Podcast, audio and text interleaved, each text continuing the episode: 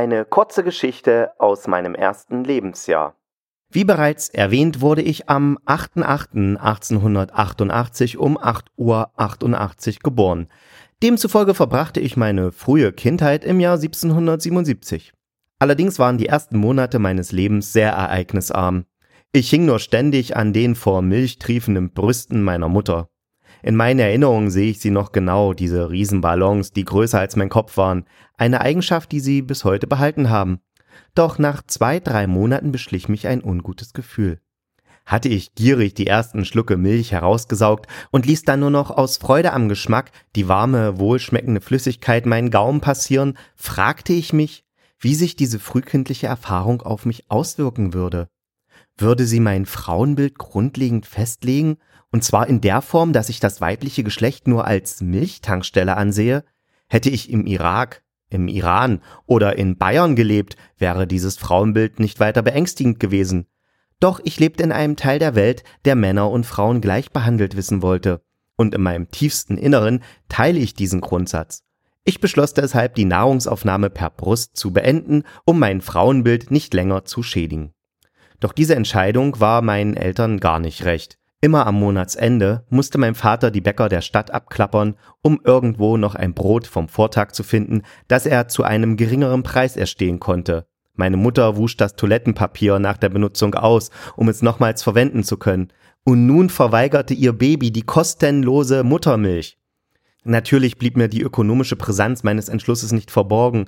Ich überlegte sogar, ihn rückgängig zu machen aber nach einer meiner vielen Schläfchen offenbarte sich mir die Erkenntnis, dass Überzeugungen wichtiger sind als Geld. Ich wollte nun mal kein Patriarch werden, kein Mann, der Frauen nur auf die Milchversorgungsfunktion reduziert. Dazu sei angemerkt, dass bereits diese ersten Monate in mir schon ihre Spuren hinterlassen haben. Oft erwische ich mich heute dabei, wie ich meine Frau anrufe und sage, Schatz, kannst du noch Milch mitbringen? Auch wenn es zunächst so schien, dass meine Milchabstinenz den finanziellen Ruin meiner Eltern bedeuten würde, löste meine findige Mutter das Problem. An dem Mobile über meinem Körbchen hingen kleine Holzschnitte von Hasen, Küken und Möhren. Letztgenannte fokussierte ich immer wieder. Für meine Mutter war klar, der Junge liebt Mohrrüben. Glücklicherweise gab es in der DDR, in der wir lebten, in jedem Laden Möhren, selbst beim Friseur, und sie waren extrem billig. Dafür sorgte ein Handelsabkommen mit der Volksrepublik Bandestan. Knapp 100 Menschen lebten in dem kleinen Land nahe des Urals und alle waren im Möhrenanbau tätig.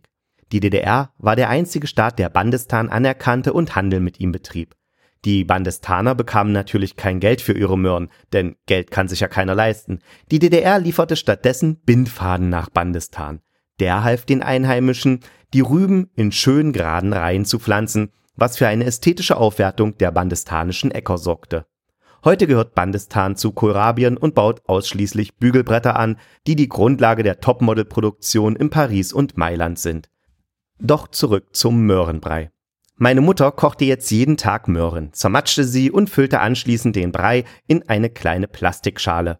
Schon wenn der Duft der frisch gequetschten Möhren in meine Nase stieg, begann ich zu quietschen und zu jauchzen. Ich konnte gar nicht schnell genug aus meinem Körbchen herausgenommen werden und auf meinem Babystühlchen geschnallt, um dann sofort den Brei zu verschlingen. Ich aß nichts anderes, nur Möhren. Dadurch bekam ich innerhalb einer Woche eine schön orange Hautfarbe. Das war nicht weiter schlimm, nur gab es oft Verwechslungen. Für mich waren sie spaßig, aber für meine Mutter bedrückend. Ging sie mit mir durch die hässlichen Straßen meiner Heimatstadt, kamen die Leute zum Kinderwagen, sahen hinein und meinten, ich sei kein Baby, sondern nur eine dicke, knubbelige Orange. Meine Mutter entgegnete, das ist kein Obst, sondern ein echtes Baby. Doch je mehr sie mein Menschsein beteuerte, desto argwöhnischer wurden die Leute. Schließlich trug man ja an, sich doch in einer Nervenheilanstalt behandeln zu lassen, bis die Wahnvorstellungen verschwunden wären oder zumindest die knubbelige Orange vergammelt. Das ließ meine Mutter verzweifeln. Sie traute sich nicht mehr auf die Straße, saß mit mir nur noch in der Wohnung herum. Auch mein Vater, der sonst jedes Problem mit Weinbrandbohnen löste, konnte nichts machen. Aber selbst wenn der Himmel so düster scheint, dass man glaubt, die Sonne nie wieder zu sehen, schafft sie es irgendwann doch durchzubrechen.